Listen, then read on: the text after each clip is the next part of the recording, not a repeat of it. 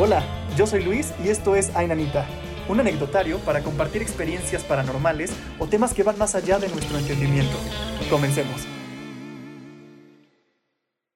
Amigo, ¿cómo estás? Amigo, ¿cómo estás? Buenas noches. Muy bien, muy bien. Déjame acomodar la cámara. No sabía cómo se iba a ver, pero creo que ahí estamos, ahí estamos bien. Ya, ya estamos. ¿Cómo están? ¿Qué tal? Buenas noches. Bienvenido nuevamente a Inanita, amigo. Ahí va a decir, se mueve la cámara y vamos a decir, ay, nanita. ¿Qué está pasando, no? No, cállate, que la otra vez, el, el programa pasado, estuvimos con Morita de TikTok y Ajá. se nos cayó el en vivo. De la nada. Empezó a fallar la ¿Eh? señal, se cayó y no pudimos guardar nada. Eso fue triste, Eran- pero ya después. Eran, eran las, las señales fantasmagóricas. Es que les quiero presumir que hoy me puse mi, mi fantasma creepy, digo mi playera creepy, entonces ahí está, para estar Sí está creepy los ojos. Padrísimo. Aparte estaba viendo tu story, creo que fue hace un ratito de me estoy durmiendo y yo, ¡no! Héctor, espérate. No, no, no, ya sé, no, yo estoy, es que yo estoy despierto desde la madrugada porque tuve hoy entrevistas. ¿Qué eh, tal tu desde día, eh? 7 de la mañana, bastante intenso. Eh, ahora Sí. como que ya regresó el cine, entonces eh, prácticamente están estrenando todas las películas que no habían estrenado, entonces por ende son las entrevistas y normalmente te toca conectarte a horarios bastante complicados. Digo, me ha tocado entrevistas en la madrugada, así de que 2 de la mañana y tienes No que estar conectado porque está el actor en Singapur y pues, tienes que conectar, ¿no? En esta ocasión estaba el, estaba el talento en Londres, entonces estaban como a las 2, 3 de la tarde, que para nosotros eran como las 7 de la mañana. Entonces imagínate, ¿no? O sea, No, estoy no, no. despierto Desde, ese, desde ese tiempo y ahorita ya me estaba poniendo en mood porque precisamente mañana tengo eh, una, digamos que una entrevista de una película de terror, horror, que es Resident Evil. Eh, bienvenidos a Raccoon City, que es la, el, eh, ahora sí que el reboot de la franquicia de Resident Evil para todos los fans de los zombies. Entonces, fíjate que los zombies sí son de esas cosas que, que, que ahí sí digo, ay, nanita, siempre me han dado mucho miedo. Yo creo que es de las cosas dentro de la cultura del horror que, que más me dan, me dan miedo, ¿no? O sea, me dan, siempre me han dado miedo los aliens. Yo creo que, creo que serían como los zombies, los aliens. Ajá. Y medio los fantasmas. O sea, los fantasmas sí, pero como ya lo hemos platicado y lo platicamos en, en otros episodios, pues ya he tenido como mis acercamientos. Entonces creo que sí me dan miedo, pero tengo como un interés. O sea, me interesan más de lo Sí. que me dan miedo. Pero los zombies me aterran. O sea, me aterran y por eso justo estoy súper emocionado porque mañana me toca entrevistar al cast y es así como de wow. ¡Qué emoción! ¡Qué emoción! Neta, muchas felicidades, amigo. He visto lo que has estado haciendo y la verdad es que estás cabrón. Muchas, muchas Gracias. felicidades, neta. Muchas gracias, Está- amigo. Muchas, está muchas bien chido. gracias. Oye, y de los zombies, porque luego yo no entiendo, o sea, también me dan mucho miedo, todo me da miedo, pero este, ves que hay unos como que son muy lentos y otros que son súper rápidos. Claro. O Entonces- sea, Sí, no sé. Depende de, o sea, depende al final de cada adaptación. Yo creo que muchas gracias a los que están comentando que suerte mañana y qué éxito en la entrevista. O sea, yo creo que depende de cada, de cada adaptación, ¿no? Yo soy súper fan de incluso como el, el, el chiste que existe como de no poder correr de un zombie lento. ¿Me explico? Ajá, O sea, este tema, o sea, creo que sucede con todos los, los eh, horror, eh, horror monsters, que es como, ah, o sea, está Michael Myers caminando hacia ti y tú corres y te alcanza. Sí, sí, sí, sí. ¿Quién sabe, no? La O magia sea, del cine, pero sí. Pero creo que el, el terror que te, que te dan los zombies es un poco como este tema de que simplemente una mordida basta para volverte uno, ¿no? O sea, Ujú. George. Romero, que es el creador de este género y en realidad como el papá, el papá zombie, ¿no? O sea, eh, justo es, es, o sea, un poco es esta analogía como de, de, de las personas que actúan sin pensar, ¿no? O sea, como de los, ahora sí que digo, valga la redundancia de la palabra de los zombies, ¿no? Y qué miedo da perder tu humanidad y perder tu conciencia y de repente solamente volverte un come cerebros.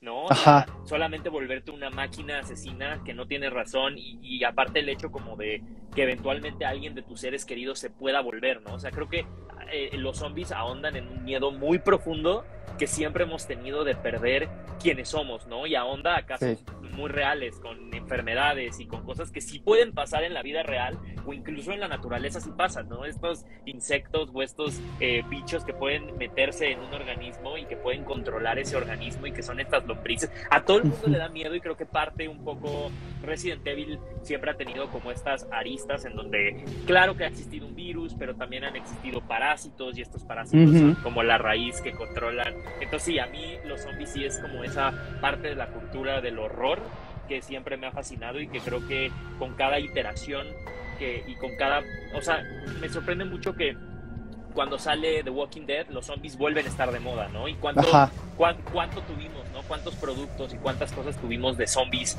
en, en, en esa época, ¿no? Y, y, al final creo que los zombies siempre ha sido como un monstruo de la cultura popular del horror muy noble, porque es mm. fácil adaptarlos y es fácil traerlos al contexto, ¿no? Y todos, no sé, todos somos zombies de nuestro celular ahora, ¿no? Sí, Entonces, sí, sí, también. Es, es bien padre cómo ese concepto siempre tiene una, un giro de tuerca, siempre le puedes encontrar algo nuevo. Sí, también hasta se habló de ellos en la pandemia. Había gente que hasta tenía miedo de que te volvieras zombie por la vacuna. O sea, sí. Claro, ¿no? Y ahí ha pasado de todo, ¿no? O sea, al principio o sea, como que ha ido evolucionando y al principio pues era como, bueno, te vuelves un zombie, te come el cerebro y ya, ¿no? Y te puedes volver un zombie, sí. Luego pasó a una mordida, es suficiente porque hay algo, un virus que te puede hacer. Y ahora es como el peligro biológico es más real, ¿no? O sea, los zombies, como te digo, han sido tan nobles que han permitido que los contextos sociopolíticos que vivimos lo infundan y tenemos eh, joyas ahora sí que desde el género y pues nada, yo ya vi la película, ya no les puedo decir nada de cómo está porque yo firmo cosas para no poder decir nada, pero pues lo que les puedo decir es que estoy muy emocionado por las entrevistas de mañana. Vamos a estar súper al pendiente de esas entrevistas cuando salgan, de verdad que sí, y aquí las vamos a promocionar incluso. Oye, dicen, están en los comentarios poniendo que Rec, ¿no? O sea, Rec... No manches, no pude. Es, eh, ¿verdad? no, no pude. Es, de esas películas que aprovechan el, el la, digamos que re, le dan un giro de tuerca, por así decirlo, a la historia de los zombies y te lo presentan con las tecnologías que teníamos en, ese momento, ¿no? Qué tan fácil era transmitir en vivo algo. Entonces el hecho de que te lo pongan como una película handheld, pero a la vez el nivel de producción, o sea, digo, eh, los mismos directores siempre han dicho que no le decían nada a sus actores, ¿no? Entonces, de la nada era, hay una escena muy famosa, digo, si no han visto Rec, ya, o sea, sí, no, ya, Esta escena cuando cae, cuando cae el cuerpo del, del, del que es como el edificio. Ah, perdón. Ok, todo chido. Estamos teniendo. Ya, ya se ya agarró. No, ahí está. Sí, ¿no? Es que siento que se está trabando. Ya, ahora sí. Este, Cuando cae el cuerpo de este, de este tubo de los edificios, ¿no? Los actores no sabían, ¿no? Conocían ciertas partes del guion, pero no sabían que un cuerpo iba a caer ahí y poco a poco ellos igual dentro del guion fueron descubriendo la historia. Entonces, claro, o sea, las emociones que estás viendo en Rey, muchas son reacciones reales y, y, darte cuenta que en realidad en una situación donde hubiera un virus así o hubiera zombies, mm, muchas personas no sabrían cómo reaccionar. Y eso es lo más impresionante. No, qué, qué terror. Yo no hubiera podido. Yo creo que me desmayo, me mando. ¿Qué hago? No, híjole. Me da mucho pánico. Ahora, tú, tú que trabajas en producción de películas, ¿te gustaría trabajar en una película del género? O sea, tipo una película de horror, una película de zombies, etcétera. Es bien chistoso. Es mi sueño, ¿tú crees? O sea, sí, me encantaría. A pesar de que soy súper miedoso, como que el detrás. Siempre que me echo estos detrás de cámaras de este tipo de películas, siento que va a ser lo máximo. Y tengo un gran amigo que se dedica a esto, Isaac Esban, que es director de cine de terror aquí en ah. México. Y claro, o sea, y él, o sea, yo digo, no más, o sea, está padrísimo, yo quiero trabajar también haciendo esas películas, me, me fascina el género. Sobre todo, sí, o sea, digo, Isaac, Isaac es, está, Isaac está loco. Si estás viendo esto, Isaac, estás loco. Tu cabeza gira en otras proporciones. Sí, sí, sí. No logramos comprender porque tus, tus scripts están loquísimos y a mí siempre las películas de Isaac me han encantado, ¿no? Entonces, eh, claro, o sea, una película del género, yo siempre he dicho, cualquier tipo de película eh, de este estilo, creo que la producción y el behind the scenes debe ser lo más interesante que cualquier otra película, ¿no? Totalmente de acuerdo. De hecho, ¿sabes qué? Deberíamos hacer algo con Isaac porque está invitado al anecdotario, pero no hemos podido por agenda.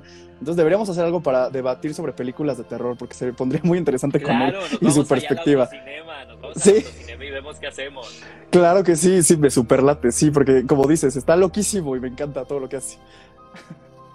Oye, y, y, creo que, bueno, por ejemplo, eh, creo que hay, ha habido a últimas, o sea, creo que, bueno, yo de lo que puedo hablar un poco mi experiencia, ¿no? Es, eh, sé, que, sé que aquí es eh, anecdotario y todos contamos anécdotas, ¿no? Pero a mí me encanta como también contar las anécdotas de las películas. No sé si llegaste a ver una película hace poco que se llamaba Relic, que igual estuvo en cartelera. Relic, no, no la vi. Relic era increíble porque, porque trataba eh, a la directora y escritora de este filme. Eh, su abuela, eh, digamos que no murió de, ello, pero previo a, su muerte tuvo demencia.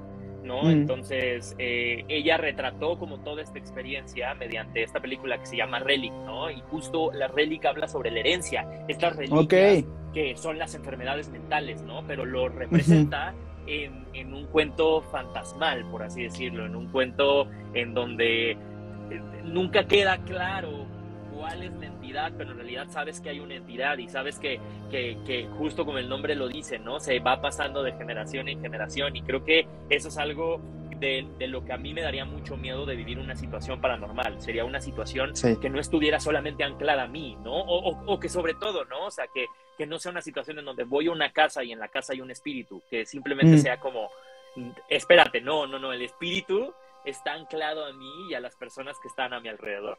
Qué miedo. No, no mames. Sí, ok, la voy a ver. La, tengo que ver, definitivamente. Ya me atrapaste con lo que dijiste. Las únicas que fui a ver al cine las únicas que fui a ver al cine apenas este, fue la de Maligno, de James Wan. Este, sí se llama Maligno, ¿no? bueno, esa, esa, cada vez que le empiezo por algo, así paro. Entonces sé que hay algo que todavía no me permite continuarla y sé que en el momento en el que, te lo juro que le he empezado tres veces y en esas tres veces algo pasa y la tengo que parar. Entonces como, hay algo, hay algo que yo sé que cuando la vea la voy a tener que ver en el momento que la tenga que ver. Es, chistoso porque fuimos, fui con mis amigos y la mitad le encantó y como de, no, es que es propositivo esto y a huevo estaba hecho así, hasta los diálogos por eso son así. Y, la otra mitad la odió y dijo, no, ¿qué es esto? ¿Qué porquería? Que no sé qué. O sea, sí fue muy, o sea, muy tajante el de, ¿la odio o la amo? Fue muy raro. Causó mucho debate. O sea, yo también tuve fans que me dijeron, está maravillosa. Y otros que me dijeron, ¿Eh? ¿qué porquería es esto? Sí, sí, sí. Sí, no sé, porque sabes que es mucho como estas. ¿Qué pasó? No, que no, te iba a decir que me estaban preguntando algo en, eso, que si me gustaría estar en una película de terror. He visto ahorita, pero es que sabes que ahorita tenemos una temática en donde vienen esas preguntas, entonces por eso no, no he dicho nada. pero, pero sí, y la segunda que vi es La Casa Oscura. Con ¿Qué este... tal? También esa me eh, dijeron que maravillosa. No, no, sí, me encanta, ya la necesito, ya quiero que salga para tenerla porque me fascina. Aparte, Rebecca Hall, creo que es la actriz, así se llama. este... Es Rebecca Hall. No, un monstruo esa mujer, o sea, es perfecta en la película, lo hace cabrón. Y todo está muy bien hecho, todo está muy bien solucionado. No, me encanta, sí te la recomiendo mucho esa. Bueno, mira, yo ya te recomendé una, tú ya me recomendaste una, y aquí ya le recomendamos a la gente que está viendo la transmisión película. Sí, sí, sí. Y pues gracias a todas las personas que están conectadas y que están este, mandando mensajitos, de verdad, mil, mil gracias. Para los que todavía no saben qué trata esto, Ainanita es un anecdotario paranormal, en donde hablamos de opiniones, anécdotas y todo relacionado a lo spooky. Y pues hoy tenemos al hermosísimo Héctor. Oye, este, a ver, lo estaban preguntando hace rato, pero es que tú ya tuviste un episodio con nosotros. Entonces, quiero que me vuelvas a decir para las demás personas que no sabían, este, si crees en lo paranormal y en el fenómeno paranormal y todo esto. Ay, es, es bien curioso cómo, cómo, yo creo en esto, porque creo que la mente es tan poderosa, es tan, podría decirse, tan influenciable y tan maleable, que, que creo que si crees en ello, existe pero no, no como mm. en un sentido donde la imaginación juegue un juego dentro de esto. No, de verdad creo que, que nuestra mente puede manifestar cosas y, puede, y puede, gracias a esa manifestación, conectarse con, con el mundo espiritual y el mundo energético y, simplemente yo sí soy, por ejemplo, vamos a partir de lo más básico hacia arriba, por así decirlo, ¿no? Yo soy creyente de que cuando entras a un lugar hay lugares que simplemente no vibran hay objetos que simplemente no vibran, hay objetos que eh, sí podría decirse, y, me ha pasado, ¿no? Me acuerdo casa de una amiga que me decían, es que se les está pareciendo algo, se les está pareciendo algo, se les está pareciendo algo, ¿no? Y yo llegué y les dije, es que sí siento O sea, y más allá de lo que me estés diciendo, ¿no? O sea, yo me acuerdo que llegué y vi un espejo y les dije, ¿qué es ese espejo? Mm, Dijo, no, es que este espejo lo encontramos aquí en la casa y era un espejo súper viejo que tenían aquí en la casa y yo, no, ese espejo no. O sea, ese es ese espejo. O sea, lo que crean que está raro en esta casa es Wow. ese espejo. Y más allá de que se les está apareciendo algo, fue así como, quítenlo, quítenlo, quítenlo, porque ese espejo trae algo. Y, y- y sí creo que, que- que somos eh, vehículos perceptores, vehículos energéticos y, y- y el simple hecho de que digo que cuando crees pasa y cuando no crees no pasa, pues es simplemente cerrar esos canales a nivel energético, ¿sabes? O sea, creo que una persona que no quiere ver jamás va a ver, ¿no? O sea, yo creo que Sí. de chiquito, entre mi imaginación, pero también situaciones en donde sí yo puedo decir que no tenían explicación cuando yo estaba chiquito, me pasaron cosas, pero conforme fui creciendo, por mi paz mental y por el hecho de que llevo muchos años viviendo solo, simplemente tuve que cerrar esos canales. Me explico, o sea, Sí. fue como de no, o sea, no, por conveniencia, no creo. ujú, ¿Me explico? Ya, Pero por ok. conveniencia creo también. O sea, cuando es necesario y cuando es como de, ok, vamos a ir a un lugar que posiblemente tenga mucha carga energética, que pasaron muchas cosas, y es como sentir ahí, o sea, digo, no puedes, por ejemplo, una, una cosa muy certera, no puedes ir a Nueva Orleans y no sentir que un chingo de cosas pasaron ahí. Ajá. Me explico, o sea, la energía que tiene ese lugar es in- indiscutible. O sea, Mm. entonces en esos lugares es como no me puedo cerrar. O sea, es imposible cerrarme porque si yo me cierro me pierdo de, de esta maravilla que es este mundo espiritual que habita en este lugar y de todas las energías buenas o malas que puedan, que puedan interactuar conmigo. Pero creo que hay ciertos momentos en donde a conveniencia, por paz mental, uno tiene que cerrarse.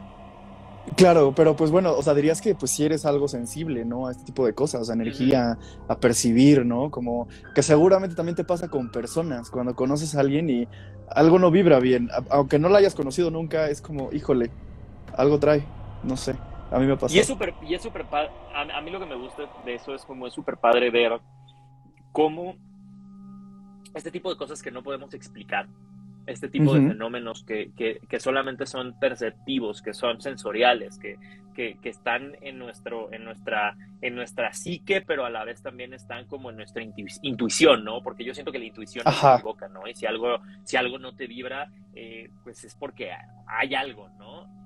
Creo que es bien interesante cuando este, esto como ejercicio imaginativo se transforma en historias, ¿no? Como esta historia Mm. donde el- la leyenda esta de que traes cargando a alguien, ¿no? Que es Sí, increíble sí, sí. cuando lo pones en un ejercicio visual, ¿no? Eh, y, y lo pones, a lo mejor lo ves en una película y, y todo eso. Entonces son este tipo de representaciones que puede que, si me dices, ah, yo creo que la mona está arriba de sus, de sus piernas, no, pero lo que sí creo es que esa es como una manera en la que el humano pudo canalizar esa sensación Ajá. que estaba viviendo. Sí, totalmente de acuerdo. Sí, sí, tiene mucho sentido. Este, ay, a ver, espérame tantito. Es que sabes que hicimos una lista de preguntas para ti, para ir contestando. Hecho. Entonces, se ponen muy buenas. A ver, venga. Este, si es que existe, ¿cuál dirías que es tu mayor miedo? Uf, si es que existe, alejado completamente como de la percepción del bien y el mal, porque creo que creo- eh, eso es lo que yo creo que no creo, o sea, no Ajá. creo en, en- en este infierno donde está Satán y este Mm. cielo en donde está Dios, porque son estas concepciones que son completamente interpretativas y son mitos que se escribieron, ¿no? O sea, y que nos ayudaron a, a poder separar y generar una brújula moral, ¿no? Por así decirlo. Eh, yo, lo, yo lo que creo, o lo que me daría miedo de, de todo esto, es poder...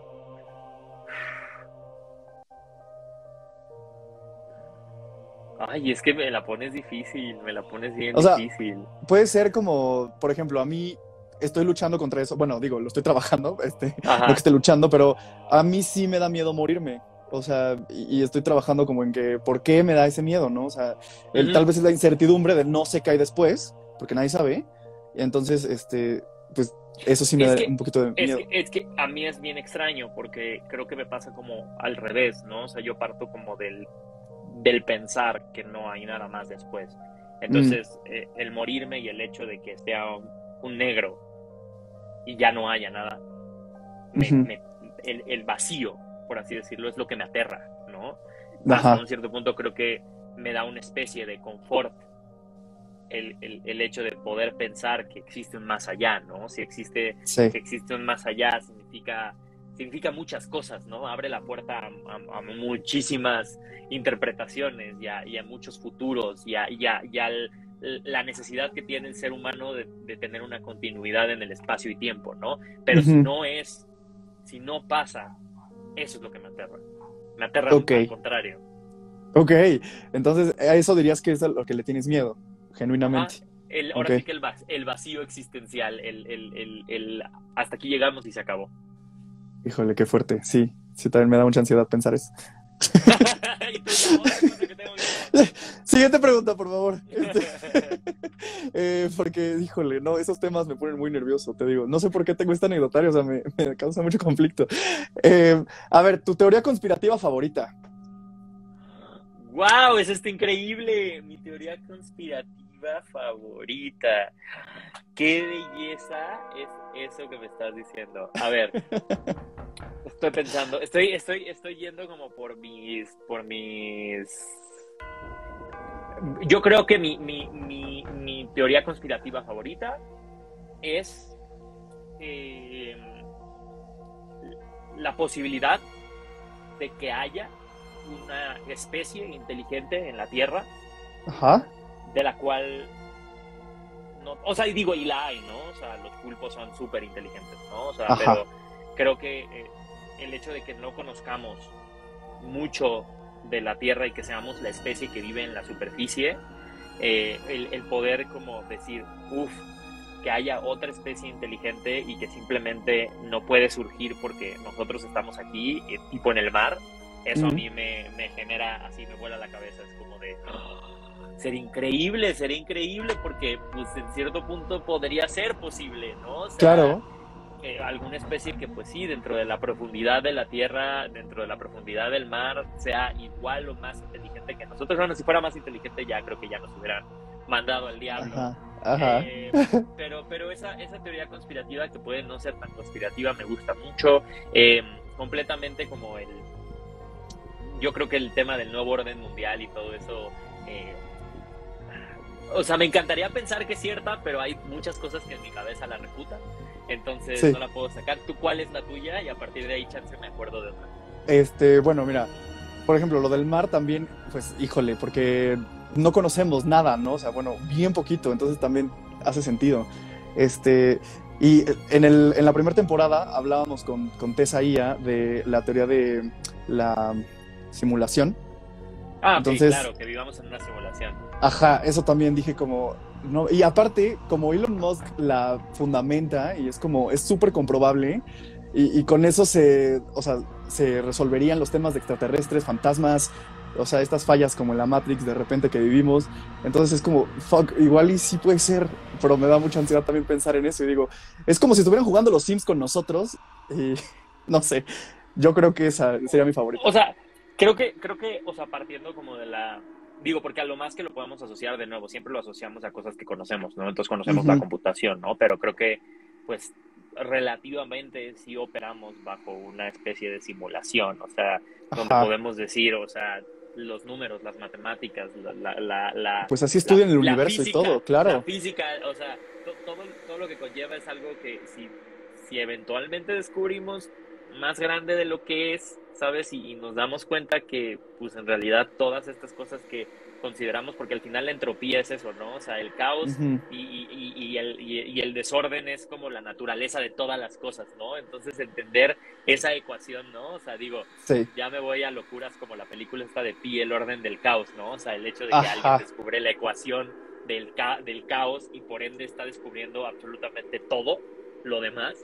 Eh, eso, eso es eso es súper súper interesante, ¿no? O sea, y lo de las dimensiones también me encantaría como, o sea, sería de esas teorías de conspiración que estaría bien locas, así de que existen más dimensiones, ¿no? O sea, existimos en diferentes planos de la realidad y existe, digamos que el multiverso y, eso, eso, eso fíjate que, que, me agradaría, sería bastante interesante. Como o sea, por ejemplo, Ajá No, o sea, por ejemplo, yo, yo hace poco dije como, ok, claro que en el mundo tenemos supervillanos, o sea, tenemos gente mala, ¿no? O sea, pero estaba pensando como, no tenemos, o sea, todos estos mitos que siempre nos hemos creado de los superhéroes, o sea, los poderes y todo ese rollo, es como, imagínate que fuera cierto, ¿no? O sea, Ajá. que, que en Sí, sí, verdad sí. tuviéramos un supervillano, ¿no? O sea, que en verdad tuviéramos a alguien que dice, voy a volar la luna y voy a desaparecerla. Entonces es como de, ah, o sea, sí tenemos supervillanos en el mundo real que son mucho más aterrizados a la realidad y que pues obviamente responden los supervillanos de los cómics a los mitos y los superhéroes a los mitos que nos hemos creado.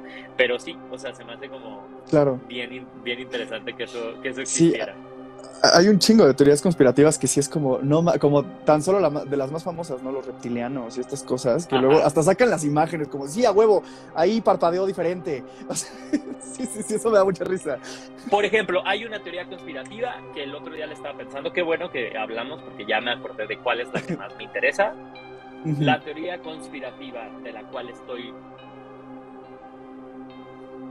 No, o sea, sí te podría decir, no estoy seguro de si puede ser cierto, es... En los 2000 clonaron una oveja. Ajá, ajá. Ya no hemos sabido nada de la clonación. ¿Qué pasó? Durante un tiempo la clonación estaba en boca de todos, salía en todos lados. Y ya, si estamos hablando del 2000, estaríamos hablando de que eventualmente un, si hubieran clonado un humano, ese humano ya tendría unos 18, 19, 20 Ajá. años, ¿no? O sea, esa es la única que yo digo como, mm, mm, y me encantaría Sospechoso. porque eh, el simple hecho de pensar que hay gente clonada entre nosotros está increíble. Es una muy buena premisa para una película y es una No muy buena sabía. conspiración. Esa no me la sabía. Híjole, lo voy a tener que leer. Voy a tener que investigar al respecto. Qué miedo. Ajá, ¿qué- o sea, ¿qué pasó con la clonación? Se volvió Ajá. Famosa entre clona a tu mascota, se te murió el perrito, lo clonamos, se te murió el gato, no te apures, lo clonamos. De hecho, a, lo- a los, No a los perros, a los perros clonados les, les alteran un gen para que las patas, patas brillen en la oscuridad. Eh, What? mula- sí, eh, las hacen eh, brillosas ante la luz violeta para saber que es un clon. Es como una de las cosas que tienen que, que hacer como por protocolo, porque pues no puede haber un clon suelto Ajá. por ahí. ¿O sí? Esa es mi teoría de, conspiración más Qué locura. Me encanta, me encanta. Va a ser de mis favoritos también. Dice Eric Monterrey, el próximo presidente de USA es un clon. Imagínate. Imagínate, o sea, a eso me refiero. O sea, si, si esa tecnología era la tecnología que ya estábamos conociendo como tecnología convencional, o sea, que ya la Ajá. veíamos practicada en laboratorios y al final el desarrollo militar también incluye desarrollo genético, pues hace cuánto esa tecnología, estamos hablando de que el Internet ya existía en los 60, el Internet Mm. comercial llegó en los 90, me explico. O sea, hay muchas cosas que ya existen, pero que aún no sabemos que existen porque son cosas que no tenemos como público que saber o no estamos listos para saberlas. Qué, qué horror. qué horror. Todo Fuck. traumado. Sí, yo ya, híjole. Voy a salir aquí como de puta madre. Y esto me lleva a la siguiente pregunta. Este, todo esto de las teorías conspirativas. A ver, extraterrestres. ok. ¿Qué opinas de los extraterrestres? Ah, Es muy amplio el pedo, pero a ver. Yo, yo creo simplemente que, que, mm, si existiera vida inteligente afuera de nuestro, de nuestro planeta, eh, hay de dos sopas. O está muy precaria, o está Ujú. tan avanzada que nosotros para ellos somos hormigas, somos parásitos. O sea, a lo que me refiero es que llevamos, dímelo, ¿cuánto tiempo con tecnología? ¿100 años? ¿Ciento y algo años? ¿120 años con desarrollo tecnológico?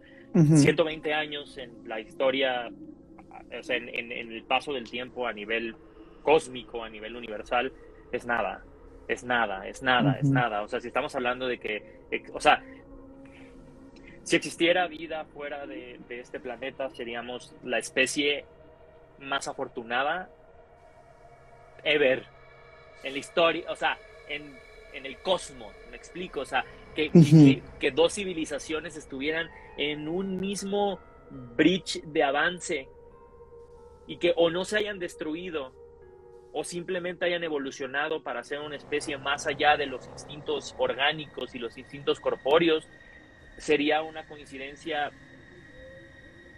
inimaginable. O sea, estamos hablando de que no, no, no hay una, o sea, la posibilidad de que, de que exista una vida inteligente a la par de la nuestra, un poquito más avanzada o un poquito más precarizada, es técnicamente imposible.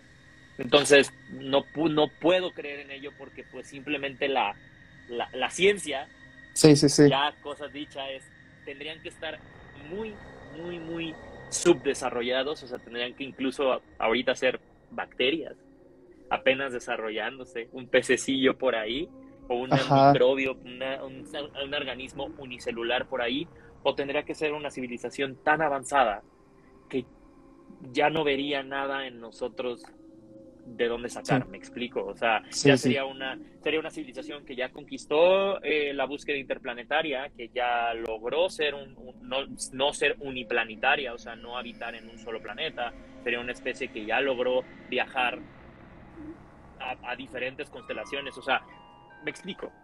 Sí. O sea, chances seríamos, claro, estas historias de podemos ser mano de obra de ellos, pero el hecho de que incluso estemos avanzados por 400, 300 años o 500 años de ellos hacia abajo o hacia arriba es meramente imposible. Sí, total, dice Diana, somos bacterias, no nos pelan. Ajá. Puede ser, ¿no? Como de, ay, pobrecitos, güey. Son bichitos, somos bichitos y la nada es como, ay, mira el bichito, el bichito hizo esto. así ah, el bichín. Sí, Saltó. Sí soy. Entonces, así somos. Ay, crear una pandemia, bueno. Ajá, como, son bichitos que tienen bichitos, entonces esos bichitos empezaron a matar a los bichitos grandes. Me encanta. Y güey, ¿sabes? O sea, sí, sí. eso sí es, sí es muy imposible. La, la, o sea, es más fácil que la encontremos aquí o sea, digo, los, los pulpos son el mejor ejemplo, ¿no? si te vas a la escala del árbol genealógico, los pulpos son el, ser más alejado de nosotros, podría decirse. O sea, los pulpos, si en verdad queremos buscar extraterrestres, los extraterrestres son los pulpos. O sea, esos güeyes son inteligentes y esos güeyes se desarrollaron como nosotros, así. O sea, evolucionaron ahora sí que en, nivel de conciencia y son seres hiperconscientes, o sea, incluso los pulpos se desarrollan en familias, se ponen nombres, o sea, los delfines igual tienen su propio nombre, pero los pulpos eventualmente están en, otro nivel, o sea, si queremos en verdad buscar aliens, los tenemos en el océano y son los pulpos. Vamos a buscar en los océanos la vida extraterrestre. Por eso se me hace más probable que encontremos criaturas y que podamos hablar de que, güey, pues sí, o sea, digo, la, misma, la misma teoría de la evolución de que, pues, güey, o sea, la evolución del ser humano, del Homo, no fue lineal. O sea, al mismo tiempo que había Homo sapiens, había Homo erectus o había neandertales y nos los chingamos. Los fuimos moviendo hasta que los orillamos a la extinción. O sea, me refiero de que, pues no, o sea, si es muy ególatra como Homo sapiens pensar que fuimos la única especie de que, ajá, siempre el planeta fue nuestro. Eh, ajá. O sea, somos tan ególatras, somos tan ególatras que le pusimos a nuestra especie sapiens, o sea, hombre que piensa. Oh, puta, hay mucha gente que no piensa, entonces oh, también. En idioma Homo sapiens. Oh. Sí. sí, sí, sí. Lo dijiste hasta en su idioma. muy bien. Este, esta, híjole, es que esta pregunta iba al inicio, porque eh, habíamos hablado de eso, de las energías, pero a ver, dinos, ¿cuentas con algún amuleto o algún ritual personal para tu suerte o algo así? no me gustan los rituales personales, ni siquiera me gusta leer mi horóscopo. Eh, creo que somos muy influenciables, o sea, eh, podría decirse que en lo que yo creo es en el poder de la mente y lo que yo creo es en el poder de las propias convicciones. Y creo que si, güey, si vas, eh, si vas a un como aún con un brujo y te lee el tarot y te dice la próxima semana ten cuidado, es como, güey, pues tu cabeza va a estar toda la semana de, güey, ten cuidado. Y algo va a pasar y vas a decir, ah, güey, tenía que tener cuidado. Entonces, jamás, o sea, ya sé, muy Tauro, pero no, o sea, me gusta, soy muy sí, es cierto, hay muy comentario. sí, o sea, soy Güey, qué pedo típico de Tauro. ¿Ves? Soy muy plantado en, en la tierra y no me gusta predisponerme a nada y tampoco le, me gusta dejarle mi suerte a objetos. O sea, me gusta que, claro, hay ciertos objetos que uno guarda porque los considera de buena suerte, ¿no? O sea, Ahí, o sea, yo tengo a lo mejor una, una prenda que me regalaron y digo como, ah, y esta me la pongo en ocasiones especiales, esta me la pongo cuando quiero celebrar algo, me explico, o sea, pero el, significado y la intención la, la, doy yo y creo que eso ha dado mucho pie a como toda una cultura como de, de estafadores en cuanto a todos los cristales estos. Entonces, como de pepita de hebra, de cuarzo real, para que tus energías siempre estén puras, cómprala en Tepoztlán a 1500 pesos. Es como, no mames, o sea, todo ese rollo hippie de, de los cuarzos y los cristales es como, güey, ya, o sea, es pura, pura movedera. O sea, sí, sí entiendo y sí está bonito que, por ejemplo, si alguien o sea, las prácticas ancestrales que tienen intenciones y que tienen como motivaciones y que tú vayas a una limpia y te digan, güey, te estoy limpiando con claro. el te voy a pasar el cuarto por la piel, está chido porque hay una intencionalidad, hay un rito. Cuando yo soy, sí soy, por ejemplo, si te dice soy creyente de los ritos, si tú creas un rito y el rito para ti es especial y tiene una significancia y necesitas un pinche cuarzo para hacerlo, está de huevo pero así como puede ser un cuarzo, así como puede ser el pinche control del PlayStation. Y digo, güey, este es mi rito, güey. Yo me paso el control del PlayStation y me da buena energía. Si tú lo crees y, y, se lo haces a alguien y lo dices tan convencidamente y se lo haces como tan convencidamente, se vuelve real y le estás transmitiendo algo que no conocemos, que es magia, que para mí es la verdadera magia, son esas intencionalidades que le damos a las cosas, ese poder como kármico y energético que le damos a las cosas. Pues esa fe, ¿no? en las cosas, claro. El objeto per se no tiene, o sea, la carga se la das tú, me explico. Claro, claro, tota-, totalmente de acuerdo. Sí, creo que el poder que nosotros le damos a las cosas, como pasa en las cosas paranormales, ¿no? Si tanto te clavas en algo, también es súper posible que te lleves el susto de tu vida. Sí. Claro. Totalmente de acuerdo. completamente. O sea, sí. completamente. Creo que el, como te digo, la mente humana es muy poderosa y está bien padre. O sea, igual esos elementos de la mente humana y lo que puede provocar es que suceda, me explico. Yo, sí, yo sufro de algo con eso. Sí, yo sufro de algo con eso, que es, soy, o sea, pues soy hipocondriaco, digo, de repente yo, un dolor de cabeza muy fuerte, ya derrame cerebral. Claro. dijo, me voy a morir. O sea, no. Es horrible porque trato, quiero dejar de pensar en eso y más lo pienso. Y entonces empiezo a presentar todos los síntomas. No sabes cuántas veces tuve COVID psicológico, de que yo dije, no, no mames, ya. Eh, sí, sí, sí, es, es horrible. Es, es, horrible, pero tienes razón, la mente está cabrón. Sí. La mente, la mente, la mente nos juega. Y, y creo que hablando como historias de fantasmas, para mí, como una muy buena representación de cómo la mente genera ciertas cosas que digo, tiene elementos paranormales dentro de la narrativa. Es la película de em, La Noche del Demonio, Insidious, donde como que lo que va pasando va pasando de una manera tan sutil y más bien es, hace, o sea, esta entidad que sí existe dentro del universo de la película, lo que va haciendo es haciendo a estas personas creyentes. ¿Me explico? O sea, no tiene, no tiene la fuerza suficiente y entonces lo único que hace son micro manifestaciones para eventualmente obtener el poder de la mente de estas personas para manifestarse de una manera más poderosa. Y se pase como lo más, la, representación más fiel de esto, porque a la mamá, o sea, a la, una de las principales, lo que va pasando es eso, o sea, que, ah, puta, de, se movió una cosita, ¿no? Y de la nada ya no se movió una cosita, ya escuchó un paso. Ah, no, ya escuchó paso. Y es eso, es como, cómo va agarrando del, del o sea, eh, ahí está bien padre porque juega con los dos elementos. Juega con el elemento de que sí existe una entidad, pero esta entidad juega con la energía de las personas para poderse manifestar. Sí, sí, está cabrón. Esas películas, híjole, James Wan le pensó muy bien ese güey piensa muy bien lo que escribe, la verdad es que claro. le, atina muy chido, eso es bien padre, porque hasta lo, cómo resuelven los personajes es como, claro, no es tan este cliché, ¿no? Es como que, o sea, sí, ¿qué harías en esa situación? Sí, totalmente de acuerdo. Y este, y mira, y ahorita que estás hablando de Insidious, ¿cuál dirías que es tu película de terror favorita? Mm, me gusta mucho lo de Rosemary.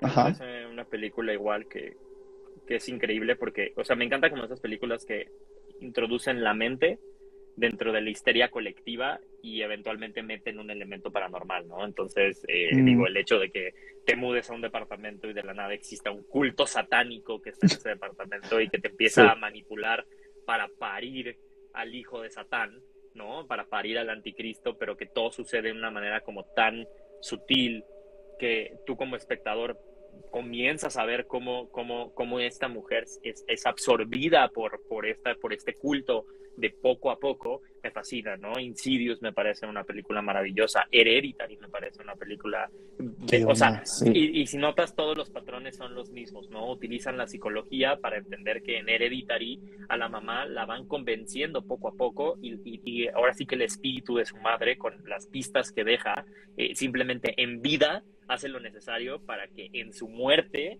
ella pueda hacer el, al, sacrificarse ella, las cosas que hace la hija la van invocando y van invocando a este demonio que se llama Piamud y que en realidad sí. no pudo haber existido sin la psique colectiva que genera esta mujer al enterarse de estas cosas que plantó su, su, su madre.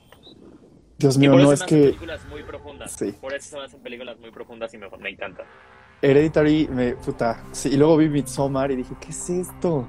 Está cabrón, Ay, sí. Midsommar, Midsommar, es hermosa, o sea, yo creo que Midsommar abarca otra cosa que es el folk horror y creo que, creo que es uno de los horrores como más reales, ¿no? O sea, el hecho de decir, bueno, o sea, el, el, el las dos lecturas de la película son maravillosas, ¿no? La primera lectura, que obviamente es como, como el llegar y las costumbres de un lugar sean completamente opuestas a nuestra cultura eh, occidental, ¿no? El hecho de cómo nosotros percibimos la muerte y percibimos la vida y que estas personas sean como de, güey, pues ya cuando se acabó tu vida útil, puedes matar y no pasa nada, güey. Y ya diste a tus 75 y qué mejor que morir sí. con dignidad y aventarte de un peñasco, ¿no? Pero para el choque de culturas a nivel como occidental y todo lo que sucede alrededor de ello y de los ritos, y es, es da mucho error porque pues obviamente cada vez somos una sociedad más universal, ¿no? Ajá. Y por el otro lado, el, la otra lectura de esta mujer separándose emocionalmente de un hombre que no le presta la atención, que la trata, o sea, que es el pinche peor novio del mundo, pero que sí. las, las, las pruebas son tan pequeñitas y tan sutiles que no es como una acción, ¿no? Dices, ah, es el peor novio del mundo porque le grita. No, es el peor novio del mundo porque no se acuerda de su cumpleaños, porque opera bajo sus propias convicciones, porque no la considera ella, porque la hace vivir y no tiene la empatía suficiente para lidiar con lo que ella está viviendo, que es un duelo, ¿sabes? O sea, y entender los fantasmas de la herencia del dolor y la herencia del trauma psicológico y de las enfermedades mentales, porque la, la hermana de Dani se suicida y mata a sus papás con ella. O sea, toda esa lectura de independencia y que al final Dani acepta por el hecho de encontrar una sociedad que funciona como una especie de mente de colmena, ¿no? Mm. El hecho de, de, esta sociedad en donde todos sienten el dolor de todos, ¿no? Que todos ah. lloran por, por eso y que le permiten a Dani llorar porque todos están sintiendo lo que ella está sintiendo y si Dani está feliz ellos están felices y ella llora ellos... entonces cómo lidia con el duelo cómo encuentra un lugar en donde lidiar con el duelo a pesar de que la, esta cultura y sus tradiciones son completamente subversivas a lo que a lo que ella piensa a mí se me hace hermoso y por eso por eso también Midsommar es una película hermosa que no mucha gente comprendió cuando salió, Ajá, porque creo que sí. había como, creo que la gente era como de, bueno, es que yo pienso que voy a ir a ver una película de horror, ¿no? Y digo, el título en español, en, en español le pusieron Midsommar, el, el, el, para que la gente fuera a verla, era como, el, el terror no espera la noche. Entonces, un poco claro. es, la, es la premisa de la película, es como la película nunca se hace de noche, siempre es de día. Y entender sí. que, el, que el horror, los horrores más grandes de la vida pueden suceder en el día y suceden Sí, no, a qué veces cuando cosa. estamos despiertos nos mueve mucho y a mí me fascinó esa película y creo que Ari Aster es un crack en, en, lo que hace y al contar historias sí. y sobre todo porque escribió Midsommar después de haber roto en una relación, o sea, el güey dijo, puta, acabo de quebrar, voy a trasladar esto que estoy sintiendo a una wow. película. Sí, sí está cabrón, sí, cuando la vi dije, ¿qué estoy viendo? Pero me encantó. Es una locura. Sí, es una es, locura. sí, es una locura. Sí, también. Y no había visto, cuando vi Midsommar no había visto la anterior, o sea, Hereditary. Y ya que la vi dije, no, seas mamón. O sea, está cabrón este güey, sí, muy cabrón. Y por ejemplo, hace rato Gypsy, hola Gypsy, por aquí andas, este mencionó a El Conjuro. A mí me encanta El Conjuro, la 1. Me fascina El Conjuro. Ay, a mí, a mí yo no sé, no me termina de nada. Como que, no sé, creo que el, el, el haber tomado, digo, no, no, es porque yo venga de una familia de cazafantasmas, pero pues prácticamente como que a lo mejor a nivel personal como que no me había empatizado con los Warren porque era como de, ah, yo sé cómo funcionan estas cosas. Ajá, sí, sí, sí. Soy un, soy un trejo, a mí no, a mí no me venden, no me venden esto, ¿sabes? Sí, Entonces sí. sí, como que no resoné mucho con eso, pero creo que el trabajo que hicieron eh, este Patrick Wilson y, y Primavera es eh, maravilloso como los Warren, o sea, Sí. a- a- se apropiaron de esos personajes, eh, entonces me parece, y, y- y tienen buenos momentos, o sea, yo creo que lo que a lo mejor para mí no me resuena es la historia, o sea, Ajá. pero lo que sí tengo que reconocer es que hay una, yo creo que mi parte favorita de estas películas, creo que es en la 2, cuando hablan de un hombre que es como palo, que aparece como en un carrusel. Ah, el, el hombre este chueco, era, sí, sí, sí. Me parece maravilloso, me parece maravilloso porque es James Wan jugando con estos elementos como cuando juega con el demonio de Insidious, que el demonio Mm. de Insidious afila sus... y, y- y crear No, monstruos, o sea, para mí crear monstruos es de lo más maravilloso que existe porque no cualquiera tiene la capacidad para crear monstruos. Pasa con el Babadook, pasa con It, pasa con, o sea, el hecho de estos estos monstruos de la cultura del horror, me parece que cuando sale uno nuevo hay que reconocer, a lo mejor la película no fue lo que tú pensabas que querías hacer, pero por ejemplo el de Lights Out me parece un monstruo fenomenal. O sea, me parece la, Sí, la sí, cosa sí. más maravillosa, es como cómo aprovecharse de un hecho del miedo de apagar la luz, ¿no? O sea, si nos vamos, Sí. por ejemplo, a la cultura mexicana, ¿qué pasa con una película que a mí me encanta, que es Hasta el, Hasta el viento tiene miedo, ¿no?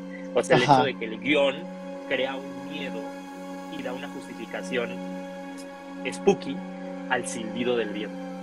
Uf, sí. o sea, el Sí, hecho de sí. decir, a partir de hoy vas a tener miedo del silbido del viento, del viento, por esto es maravilloso. Freddy Krueger, soñar. El miedo a algo básico que soñar. Lights No, out, qué el miedo. miedo a apagar la luz. El carrusel es lo mismo, el miedo a que la secuencia de imágenes, que la imagen Sí, que se sí, esté, sí, que la sombra no sea una sombra. Eso es, eso se va a hacer Es, maravilloso. es- es loquísimo, es, sí, es precioso eso. Y, y, y des- y es cierto lo que decías con James Wan y sus monstruos. Híjole, cómo me oriné encima cuando en Insidious sale este demonio. Este, porque te lo muestran tantito. O sea, no te lo dejan tanto tiempo y cuando se está afilando la, música, que aparte, Ajá. híjole, o sea, es, es horrible cómo te meten en este ambiente horrible. Este, la monja también, o sea, cuando yo primera vez vi la monja así que apareció en El Conjuro 2, también dije, no seas cabrón. Y en la del Conjuro, la bruja esta que se avienta también está horrenda. O sea, y te la creo que, por poquito y le falla mucho en La Llorona. Siento que en La Llorona Híjole, es lo que, no, no, sí. lo que no amarra, o sea, el No. en- no entender el mito de qué No, es no, ¿no? Y, darle, y darle un trasfondo. Entonces creo que el- el- hay una cierta mitología con crear un, un nuevo monstruo dentro del género que, que Sí. requiere que se ate a cosas muy, en inglés sería como primals, muy, muy primitivas, que son como cosas que hacemos en la cotidianidad, como en este caso que estoy diciendo es el silbido, ¿no? Yo recuerdo esta película, hay- ¿cuál es la película donde es como el... que es como que el, que el monstruo hace como en- en las orejas así, que hace ese sonido, y es Sí, como, sí, güey, sí. a partir de eso tienes como miedo al... ¿no? Sí. Este, entonces- pero ya no me acuerdo cuál es, pero no me acuerdo cuál es, para ver si en los comentarios se la, la comprensión es clave al construir esos elementos, claro. Este, totalmente de acuerdo, Gypsy. Y eso me lleva a ¿en qué película de terror vivirías si tuvieras que elegir? Uf, brillante. Se puede, se puede, se puede más fantasiosa. Sí, claro. Me. Me encantaría vivir en el universo de Ghostbusters. Mm, Se ya viene, una- ya viene la se nueva. me hace una joya. Ya la vi, no puedo decir tampoco. sí, seguramente. Eh, me encantaría vivir en ese universo, o sea, porque al final eh, es un universo que combina la ciencia con los fantasmas, Ajá. ¿no? Es entender y decir, bueno, a ver, ok, si, si en el caso remoto, eh, o sea, la ciencia es, es, es aquello que puede explicar eh, todo fenómeno natural, ¿no? La física, ¿no? Entonces, eh, me encanta que el personaje principal sea físico, eh, el doctor este que desarrolla toda la tecnología, me encanta porque mi novio es físico, entonces es como, o sea, tengo un físico. Felicidades. Diego. Felicidades, hoy es tu cumpleaños. Sí, no sé, no sé si anda acá, pero espero que ande acá. Seguramente a lo mejor no sé si está partiendo pastel. Pero, pero eh, me gusta mucho eso, ¿no? Me gusta mucho el hecho de que es decir, si en, si en algún momento se comprueba de la existencia de los fantasmas, Ujú. pues en este caso, la, la ciencia lo tendría que explicar de alguna manera. Y esta película se encarga de explicarlo. Y no deja de ser spooky. O sea, no deja de haber apariciones, Mm. no deja de haber incluso situaciones en donde no hay una explicación, porque al final el, el demonio principal de la primera de, de Ghostbusters es este, es este, ¿cómo, no me acuerdo cómo se llama este, este demonio que abre las puertas de una dimensión, de Ah, otra dimensión en donde existen todas estas entidades como diabólicas y malignas, ¿no? Y entonces parte de que no es que el mal o la o las o el, o el- cómo podría decirse que el, que el que el mal o los demonios radiquen en este universo, sino que sí radican en una dimensión en donde en esa dimensión sí existe. ¿Me explico? La Sí, maldad sí, sí, sí. existe. Aquí la maldad es más subjetiva, pero si en otro universo dirías, no, güey, la maldad sí existe, estaría muy interesante. Porque así significa que no me, me podría no morir, ¿sabes? Y podría yo ser un Mm. Ghostbuster, y eso me encantaría. Definitivamente estarías en ese equipo. Sí, definitivamente. Claro, o sea, Claro. digo, no, es por, no es por la familia, pero Pero digo, o sea, está en la sería sangre. una buena pedo. historia. Vamos a Sí. ser sinceros, sería una buena historia. O sea, que Sí. Bully se volvió cazafantasmas como el tío, pero en serio. ¿Sabes? Pero- O sea, Pero rea- sí, hace pero de verdad. Sí, Pero hace verdad. sentido. Sí, totalmente. Las de Scream, hija, híjole, sí me gustaría vivir en las de Scream, tal vez. Coraline, no mames, sí ¿por viviría en Coraline. Sí, Te van a sí matar si vives en las Scream. Pero me juntaría mucho con esta. ¿Cómo se, se fue el nombre de la protagonista? Se trata de no morir. Sí. Sería súper cuate de la protagonista, para no morir. No sé. Yo, Bueno, quién sabe. digo, por ejemplo, eh, no sé, no sé, o sea, es que ahí cambia el género, porque pues al final es slashers. Ah, ya me dijeron Zul. Zul es el demonio Ah, Zul. de Ghostbusters. Entonces es como esta. Aparte, eh, hay un, toda una mitología de que es el, el- la llave y el gatekeeper, ¿no? Y entonces. Eh, voy a sonar muy explícito aquí, pero la llave y el gatekeeper tienen que coger para que las puertas del- de, este, de este universo se abran, porque entonces pues están haciendo la llave y están abriendo las puertas de esta dimensión, pero tienen que coger como seres poseídos dentro de una entidad corpórea para poder generar esto. Entonces, wow, está... Qué locura, Pero sí. Ay, creo que hay que separar como el género slasher del, Ah. del de terror y horror y fantasma. Sí, sí, sí, totalmente de acuerdo. Pero qué chido vivir en Ghostbusters. Está, está chido, no lo había pensado. sí. ¿Ves? Está padre. es Sí, spooky, sí está padre. spooky, Sí, es Tienes spooky. más posibilidades de vivir. Está padre. Hace ciencia, ¿no? Estás con tus cuates, Ajá. investigando. Ajá. Está chido, me encanta. Ahora, mi querido Héctor, vamos a una ronda de ¿qué prefieres? ¿Ok? Va. Este, con eso vamos a concluir este impresionante cierre de temporada. Entonces, a ver, ahí te va, ¿eh? Venga. Va- empezamos denso, Dios mío, no las había leído. A ver, Va. este, ¿qué preferirías? ¿Saber cómo te vas a morir o cuándo te vas a morir? ¿Cuándo? Ok, O sea, Yo creo también. que si fuera el cómo, viviría evitando ajá, esa circunstancia, totalmente. ¿no? Entonces sería como una tortura. O sea, sí entiendo, pero pues al final es que si sabes, o sea, es como, güey, pues si no sé, o sea, si, si sé cuándo, significa que puede haber una remota posibilidad de que me muera durmiendo. Me explico. claro, claro. O también sería muy interesante porque vivirías el último día como Happy Death Day, ¿sabes? Donde la morra sabe que se va a morir, que la van a matar, quién sabe cómo, y entonces se la pasa haciendo cosas cagadas e intentando su muerte, evitar su muerte. Está divertido, está divertido. Sí, ¿Qué tal si, sí está qué tal divertido. si evitas, evitas morir de una manera y te mueres dormido y te da un infarto? Y ya, o sea, y- pero ya supiste Mm. el día que te ibas a morir. Ya, justificado. Sí, yo también, completamente de acuerdo contigo. O sea, lo, lo hablaba con mi mejor amiga y, o sea, ella estaba con que no, prefiero saber cómo, porque así evitaría, que no sé qué, que, porque qué tal que me voy a morir ahogada. Y yo, güey, pero es que, o sea, ¿qué vas a dejar de beber todo? O sea, o nada más vas a dejar de ir al mar. ¿Pero qué tal y te ahogas con tu baba durmiendo? O sea, güey, te puedes ahogar de mil maneras, o sea, no. sí, no, no. no. Preferible cuando disfrutas. Es Sí. sádico querer saber eso, ¿no? Sí, no, no, no. Ustedes que nos están viendo también comenten qué prefieren. Estaría chido saberlo. Este, a ver, la siguiente. ¿Una visita a una casa embrujada o visita a un cementerio embrujado? Las dos me encantan. Ahí también me. Bueno, sí, no sé. Yo creo que el... Me daría, o sea, yo sí soy como, como soy también bien paranoico, prefiero ir a, una, a un cementerio porque en la casa puede haber arañas. y, y- y me puede picar algo que no quiero que me pique, entonces... O sea, sí, que te- a, mí, a, mí, mi, a mí mi mamá me dijo que existen arañas de las violinistas. Entonces, qué miedo estar en una casa y No, haya una araña No, violinista. cállate. Apenas, no tiene tanto. O sea, que tendrá un mes. Entré a mi casa, tu casa, ¿verdad? Sí, y había Gracias. una viuda negra entrando así a la casa. Yo casi me des- casi me mudo en ese momento. le dije, O sea, yo casi me cambio de casa. No, no podía dormir. Dije, no, fumigación ¿Qué? mañana mismo a primera hora. O sea, no puedo, no puedo. Yo, pues yo estoy, yo estoy igual, o sea, yo, Ya te yo estás habito- viendo. Yo, yo habito acá con las arañas y con, o sea, tengo un jardín al lado de este cuarto que es como la oficina, o sea, y yo habito Mm. con todas las alimañas de los jardines, Eh, caras de niño, cucarachas, arañas, o sea, todo lo que te puedas imaginar, I got it here, entonces en la mañana de, ah, mira, una cucaracha muerta, entonces sí, es como tengo que fumigar todo el tiempo. Sí, la viuda, con permiso. Sí, Gypsy. No. Mejor arañas que demonios, dice Gypsy también.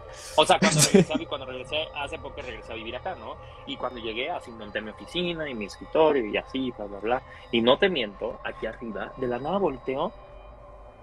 Yo creo que tenía como unos 200 huevecillos de, No de, de araña. No, no, no, no. Como, de verdad no tenía, o sea, puntitos así. Ay, no. Ay, no. Todo el techo. Y de la nada yo un día trabajando y yo, ah, mira una araña. Dos, tres, cuatro. A la madre, hay 20. Ah, su. Así, así. Y yo, así seguí trabajando esa noche. Y yo, bueno, me cuidan el changarro, arañas. Y yo, con razón, no hay mosquitos. Y ya fue así como de a, los, a las semanas, yo así de, "Mm, por favor, me fumigan ahí.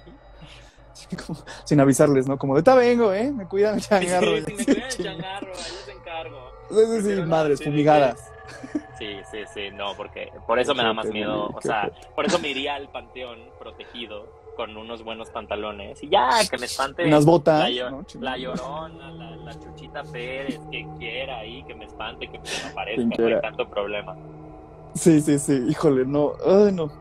A ver, esta ya la habías contestado, pero, o sea, bueno, creo que ya sé cuál va a ser tu respuesta, pero ¿momias o zombies? Zombies, mil veces. Sí, claro. Ay, Sí, claro. Yo... Ay, la momia se quema y ya. Sí, supongo. Es como, lo, es como el otro le estaba diciendo, así de que decían, ay, es que la nueva serie de Chucky, que no sé qué, está bien fea, que no sé qué, no es realista. Y yo, güey, si fuera realista ya le hubieras dado una patada al pinche muñeco y ya lo hubieras metido en una A mí me encanta, por cierto, me está encantando. Sí. Esta nueva serie es maravillosa, qué increíble. Don Mancini, de verdad, es un genio escribiendo esta serie. La, la estoy pasando bomba con mis primas, la estamos viendo y cada que sale un nuevo episodio es como, güey, y ya, o sea, sí, nos encanta. Está brillante, está brillante. Chucky, la más. Sí, sí, súper. Vayan a verla, de verdad, vale toda la pena. Este, a ver, ¿qué preferirías? ¿Una copa de sangre o un bocado de carne humana? una copa de sangre. Me encanta el, me encanta el, el- la morcilla, que es sangre coagulada. La amo, amo comer morcilla. ¿Cómo? No, güey. Amo comer morcilla. Yo, deje- yo déjenme les digo, yo tengo más cualidades de los vampiros que muchas, o sea, yo, o sea, a veces es como hago checklist y digo, güey, es que relativamente sí soy como un vampiro. O sea, sí, o sea, la mitología del vampiro, come sangre es como, me mama la morcilla. O sea, todas las cosas que sería como down to earth a un vampiro, I got them. Ajá. Mira, están divididos, copa de, sa- copa de sangre, team carne humana. Yo creo que sería la carne, o sea, y sin de enterarme. tal vez sangre. ¿De quién? A ver. Chris Pratt, nada. Chris Pratt está cancelado. Es que nunca Eh, se sabe dónde ha estado la sangre humana, entonces da un poquito de miedo, ¿no? Como- A ver, si me dijeras copa de sangre, te diría, ¿de quién? Claro. Sí. Eh, Ves sea, como, como vinos, ¿no? Así vas eligiendo a la persona, como, ah, pues mira. Ajá.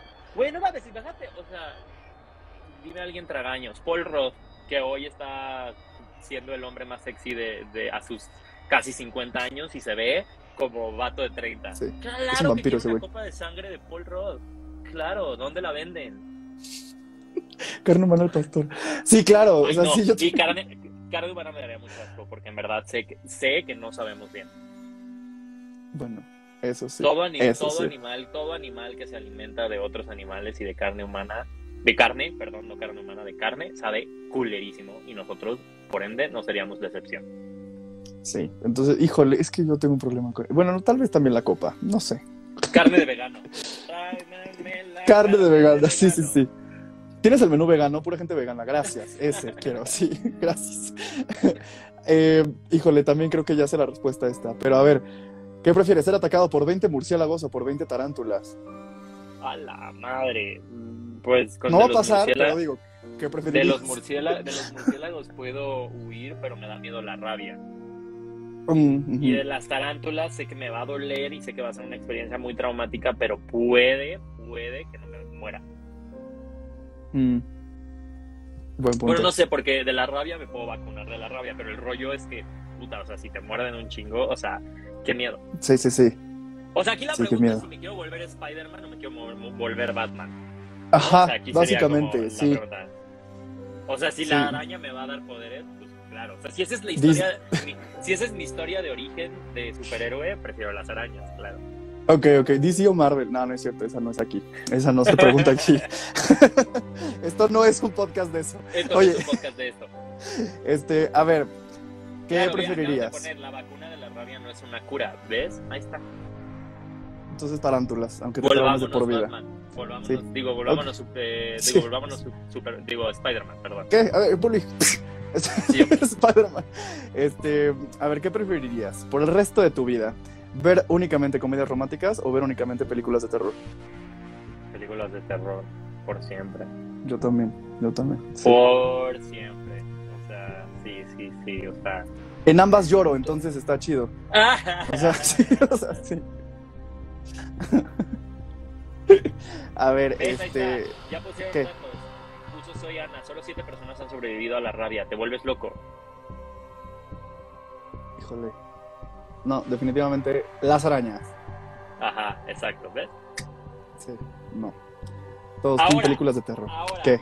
¿arañas o sanguijuelas? Puta, No. las sanguijuelas me dan un miedo. O sea, imagínate quedarte dormido de la nada.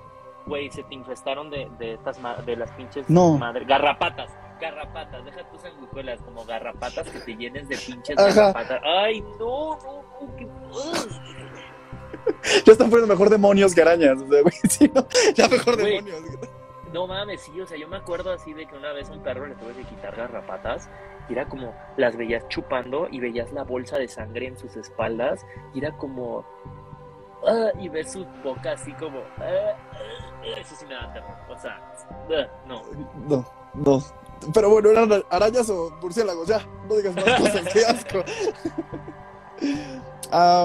¿Convertirte en hombre lobo o en zombie?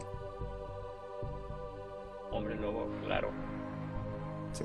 hombre lobo. hombre lobo. No, no hay, no hay opción, no hay opción. Sí, no. Ahora si nos vamos a Twilight sería hombre lobo o vampiro. No, yo vampiro. Sí, 100%. Yo sí, o sea, sí me he pensado mucho como en el tema como de renunciar a mi mortalidad y lo que implicaría renunciar a mi mortalidad y me genera un poco de conflicto, o sea, yo creo que todavía tengo un tema un poco ético en el tema de decir, bueno, o sea, a partir de que yo renuncio se me haría como muy egoísta, por así decirlo, o sea, me costaría mucho trabajo por ese mismo egoísmo, o sea, es como, me costaría mucho trabajo como aceptar, yo creo que pierdes mucho el valor de la, de la vida por completo y si pierdes como tu humanidad, porque al final lo que te da tu humanidad es como este sentido de, de caducidad, o sea, de que eventualmente, Mm. güey, o sea, lo que tienes y lo que cultivas en esta vida es lo que vas a tener. Me explico, la gente que amas, la gente con la que te relacionas y en el momento en el que pierdes eso por completo y dices, o sea, voy a ser eterno.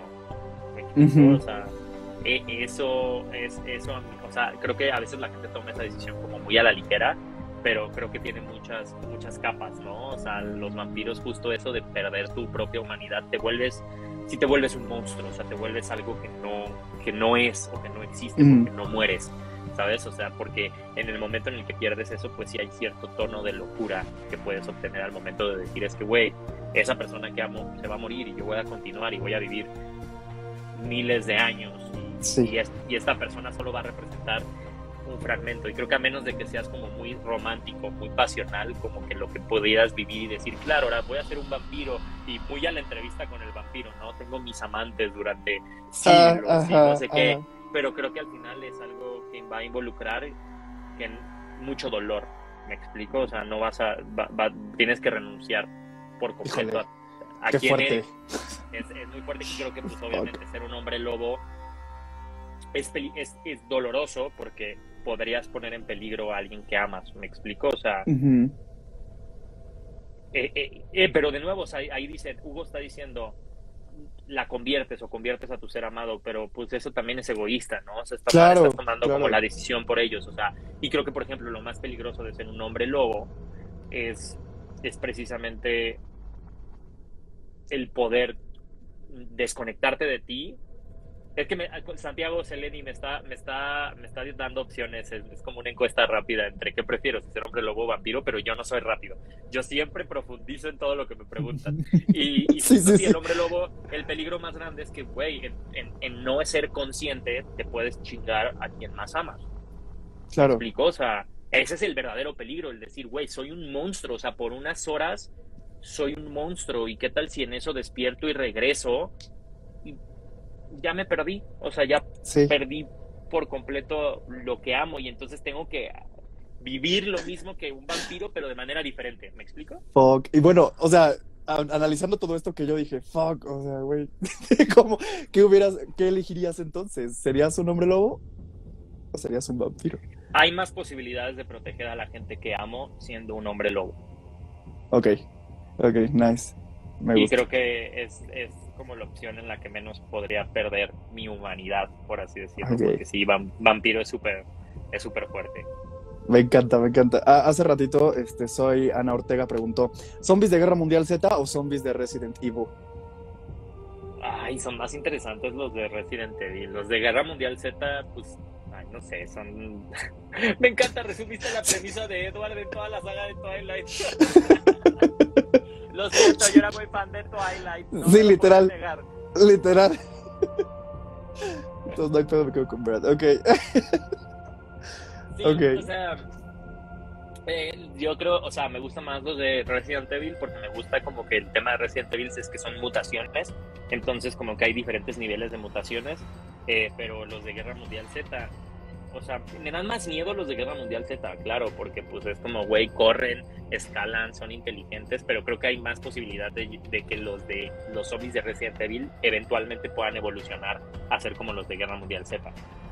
Sí, sí, sí, sí. Yo creo que yo elegiría los de Guerra Mundial Z, que me dan más miedo y no sé. Yo creo que eso sería.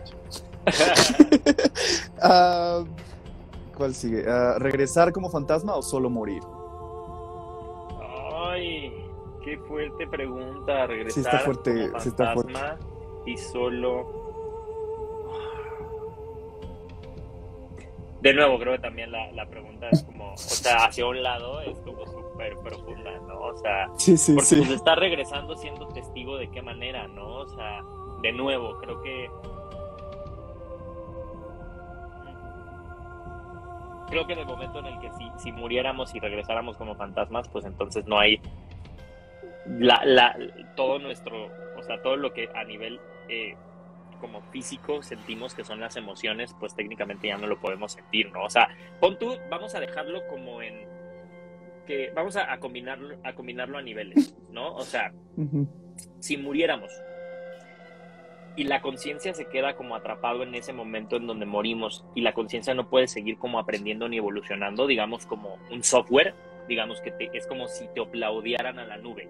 Vamos a plantearlo como de esa manera, ¿no? O sea, es como si eventualmente cuando mueres esa conciencia se vuelve un programa y ese programa opera en esta nube digital, que en realidad la nube digital sería el, el mundo espectral.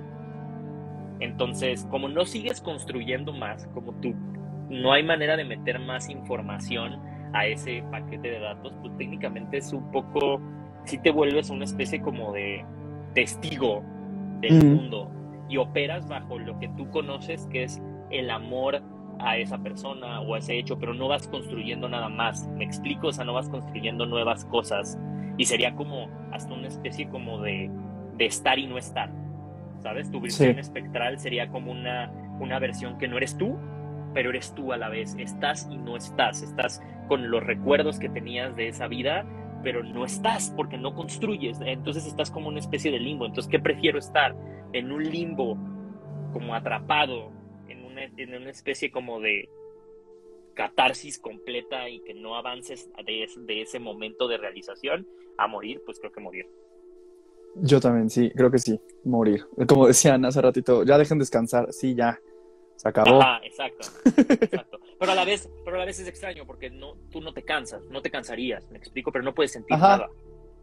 Es que está Estás. eso también. Sí, no. Estás, es como un- No. te quedaste como programa, ¿no? O sea, es como si me dijeras, pero ahí es muy diferente, ¿no? Es como si me dijeras, ¿prefieres morir o como en el capítulo de Black Mirror de San Júpiter, de, de San Junípero, que Me encanta, tu sí. conciencia a algo. Ajá. Ahí es, digo, ahí es un poco diferente porque la tecnología te permite tener un contexto y te permite construir, pero ¿qué tanto puedes construir de, de eso que está en una permanencia constante? Sí entré en conflicto cuando vi ese episodio de Black Mirror, sí, fue como, oh, ¿qué haría yo? O sea, No sé, Sí. pero digo, jalarle las patas a la gente también es una propuesta bastante atractiva. claro, ¿no? Como dice Diana, fantasma para molestar gente, sí, a huevo. Pero yo sí jalaría patas. O sea, no haría nada más. Patas. Tus amigos, a tus familiares, órale. Sí, me encanta, me encanta. A huevo, me encanta. A ver, una fiesta de Halloween bien chida o quedarte en casa y ver películas de terror con tus amigos. Y yo, ¿quién está invitado a la fiesta de Halloween? Depende, ¿quién va a ir a la fiesta? Podría, podría haber. Aparte, ¿qué tipo de fiesta cabe mencionar? O sea. ¿Qué tal si hay un asesino en la fiesta? Claro. Eso sería como una fiesta de. Si me dices una fiesta de Halloween bien chida, pues me referiría como de. No sé, ¿vieron la película de Trick or Treat? Donde como Sí. en esa noche hay hasta vampiros y hay cosas así. Es como de. Uh, ¿qué, qué, qué misterios puede haber en esa, en esa, en esa fiesta? Por ejemplo, me, me acaba de pasar, fui a, a Asheville, en Carolina del Norte, para Halloween, porque fui a una boda. Y entonces se casaron ellos el 30 y el 31 prácticamente estuve en ese pueblito, ¿no? Y increíble. dediqué mi Halloween Increíble. a, a caminar por la ciudad y ya por la noche, claro que pues veía, veía gente, ¿no? Sí. O sea, veía gente como disfrazada y de hecho súper chistoso porque pedí un Uber y el Uber tenía luces de, de Halloween. Ay, así, wow. estaba disfrazado el conductor y traía a alguien No. más. Entonces daba como súper miedo y no hablaban. Y entonces nada más nos llevaron y así de que Happy Halloween y nos dejaron así en el, en el hotel. Y ya nos, o sea, vimos, nos la pasamos esa No noche viendo películas de terror. Pero disfruté mucho eso. Pero no sé, es que siento que una fiesta, como que a mí no me gustan las fiestas de Halloween porque siento que ponen reggaetón. Y es como, no, una fiesta de Halloween solo tiene que ser música spooky. ¿Verdad no que sí? Yo también, yo Ajá. también soy. Sí, deberíamos hacer un Halloween tú y yo, porque tenemos. Sí. Carajo, no conocí a alguien que pensara lo mismo que yo, carajo. ¿Ves? sí, me encanta.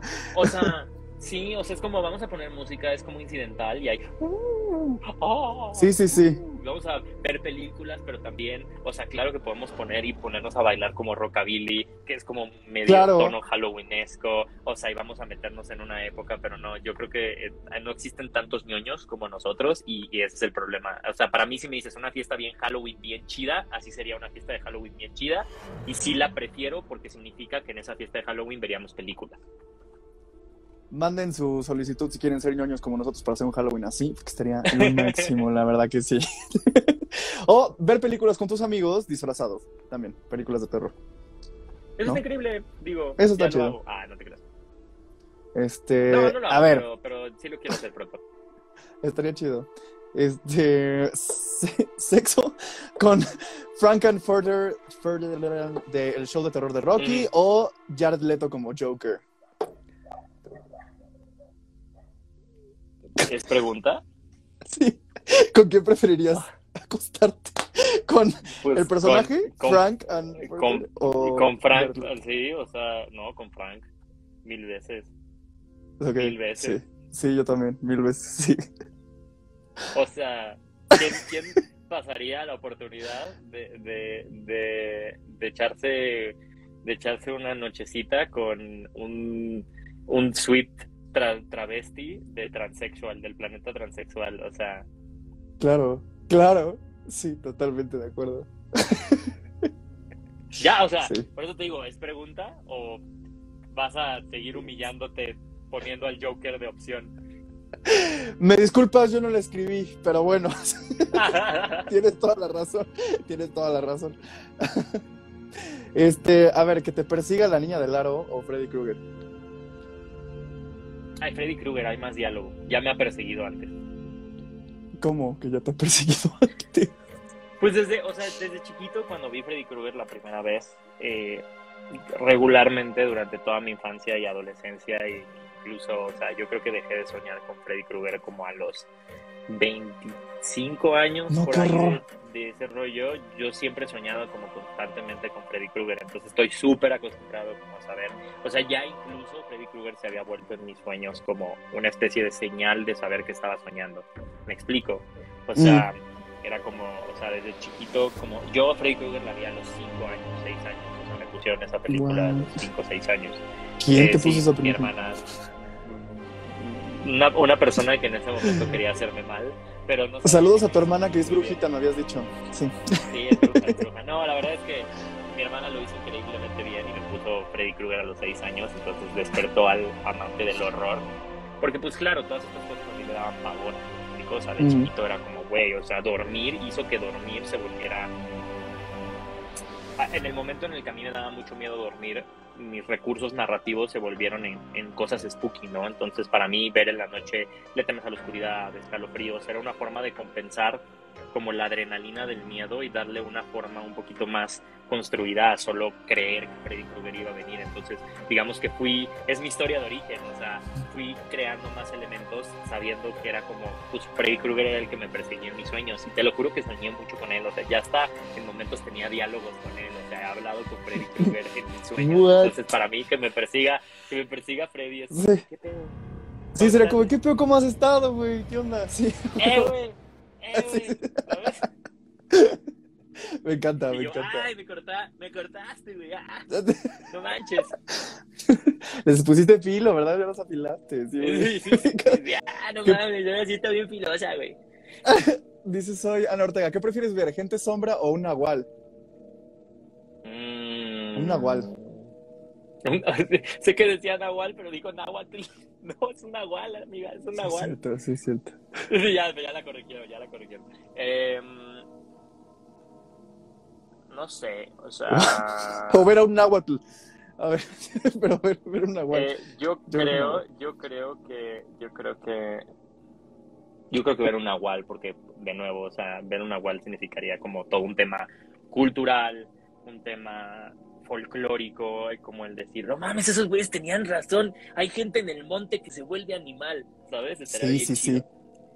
Sí, estaría bien chido. Tengo amigos Pero- que han ido de misiones y juran que lo vieron. Sí, que pinche miedo. Y juran que vieron miedo. uno. No. Bueno, también No, si fueron no, de misiones, hasta, si fueron de misiones, hasta yo me disfrazo de nahual para espantarlos. Claro, yo creo que sí, la gente. No vengan a evangelizar aquí, yo, ah, aléjense evangelizadores, ah, disfrazo de nahual, y yo, De y ya perro, los y espanto. así, sí. y yo, ah. Este, quedarte una noche, bueno, hospedarte una noche en Bates Motel o en Overlook del Resplandor. Ay, en el Overlook. Qué increíble. Dios mío. Sí, yo, Siri, ¿ves? cállate. Hasta- hasta Dios mío, cállate, Siri. vayamos al Overlook. Sí. El Overlook me parece fascinante. Eh, creo que es una de las entidades, igual que hablamos del folclore, del horror, eh, más increíbles, porque el Overlook es un- una entidad que poseyó un hotel completo y sus recuerdos. Entonces, o sea, si, hablamos del Overlook, estamos hablando de una de las entidades más poderosas que han existido en, en- en el género del, del- del horror. ¿Me explico? O sea, Sí, sí, en sí, el. Overlook mucha gente no tiene esta lectura como de que piensan que son los monstruitos del Overlook, ¿no? Ay, en el Overlook vive la señora del baño y viven las niñas. No, no, no. Todas son la misma entidad. Es una Ajá. especie como de, pues, quieras o no, una mente de colmena, ¿no? Es como un, un, un, un parásito a nivel espiritual, eh, a nivel espectral, que pues técnicamente posee todos los recuerdos y todas las almas de estas personas, pero ya no son esas personas. Simplemente operan como, o sea, Sí. como máscaras para, para, para esa entidad que es el Hotel Overlook. Y me parece Sí. fascinante y quedarse ahí, o sea, desde, desde ver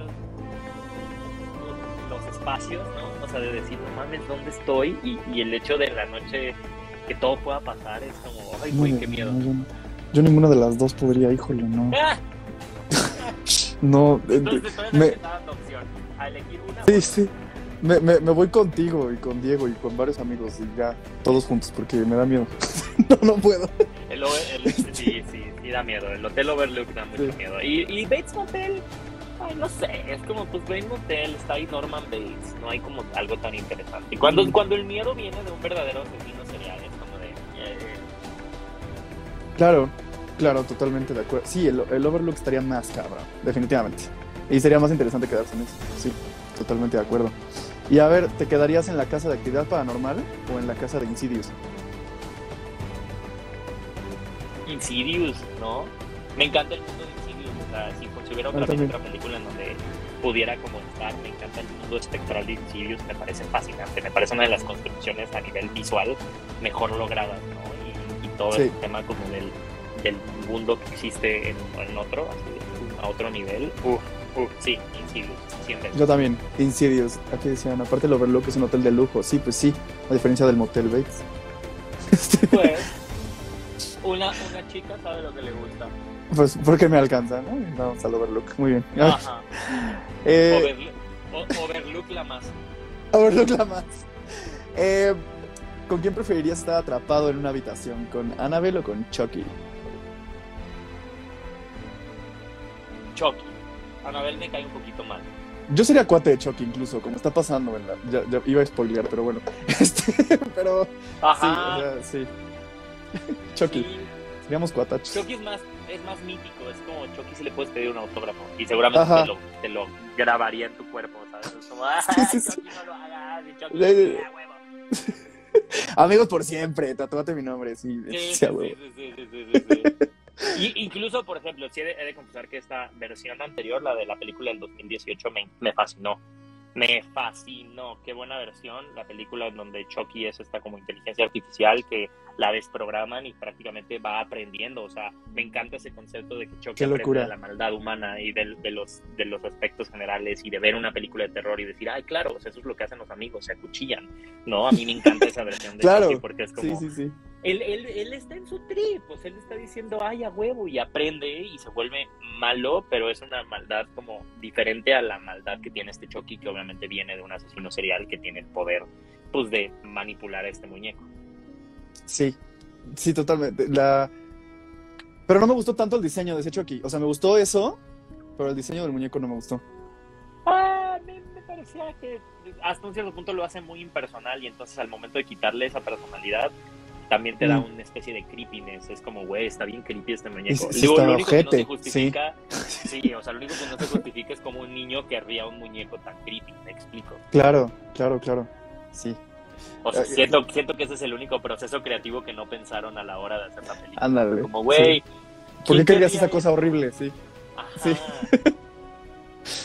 Ana Ortega preguntó algo, pero no lo entiendo. A ver, tienes solo la oportunidad de revivir a uno de estos para entrevistarlo. Jacobo Grinberg, caníbal de la Guerrero, estrangulador de Tacuba. Ah, caníbal de la Guerrero o el estrangulador de Tacuba. Eh, te lo cambio por la tamalera. No, no creo que Claro. sigue viva la tamalera, pero la tamalera me parece fascinante. Es como, güey, fucking mind. La tamalera eh, vivía como a 10 minutos de donde vivo, como a 10, 15 minutos No de donde vivo. Ajá. ¿Comiste ahí? No, jamás, jamás. Hace muchos años. Así que no me pudo Sí, haber bien. pero la tamalera me parece Ah. fascinante. Se me hace increíble. O sea, es como, güey, No, sí, qué, qué historia. ¿A quién, No sé cuánto ¿a fue, quién pero- se le ocurre? ¿A quién se le ocurre decirlo? Hola, voy a hacer tamales. Según yo sigue viva. Visionaria, emprendedora. Sí. Güey, ella era la neni, la neni del horror. Claro. Me encanta. Tamalera la más. Ella es, ella, ella, ajá, tamalera la más, o sea, sí. Y esta es la última. A ver, ¿acamparías A ver, en el bosque del proyecto de la bruja de Blair o en el bosque de Evil Dead? mm,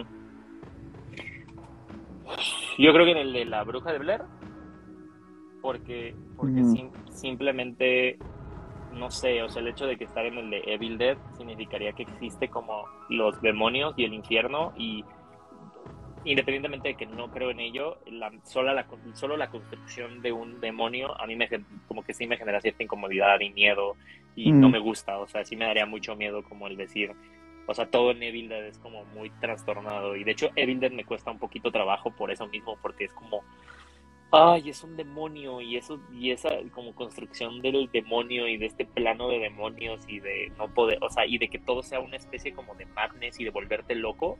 Como que siento que en el de la bruja de Blair, pues sí te vuelves loco porque es como de, ay, me perdí. Claro. Pero no sé, no sé, es una, no sé, es diferente. Sí, ah, mira, Hugo, está chido ese, el campamento cristal de viernes 13, claro.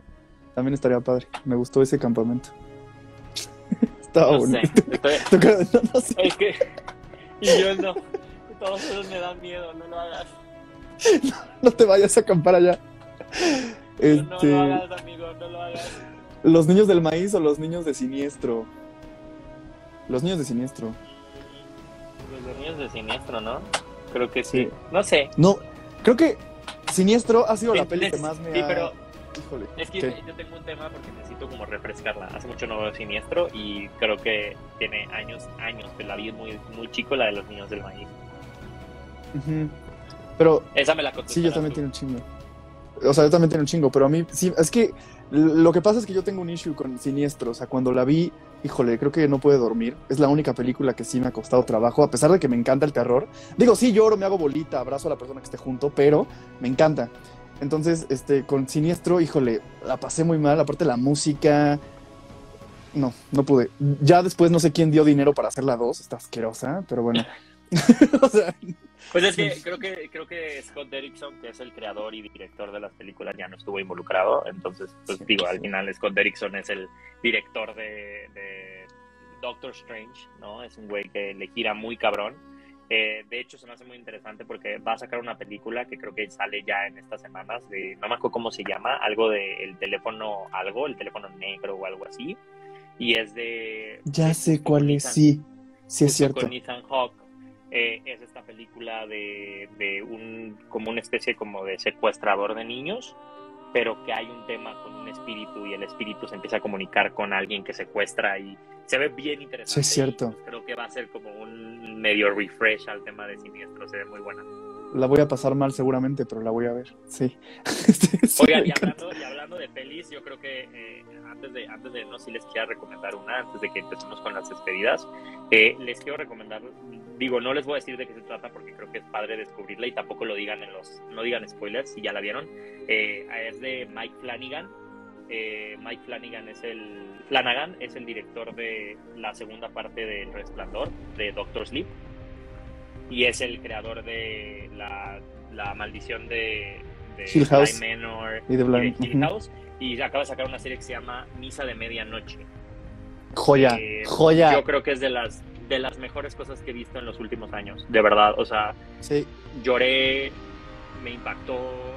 O sea, agarra el, agarra el horror y lo vuelve lo más profundo y visceral del ser humano que puede existir. O sea, totalmente. yo, yo creo que si, si, si queremos hablar como de joyas contemporáneas a nivel eh, de, de dirección, esa serie está escrita con, güey, con una carta de amor al, al, al, al género, ¿sabes? O sea, sí es, Sí. Una, sí es una maravilla. Es que no quiero ni siquiera decir spoilers, porque creo que es una de esas series que mientras menos sepas, mientras menos veas un tráiler y simplemente le desplaya el primer capítulo, más te vas a encontrar con una... A mí...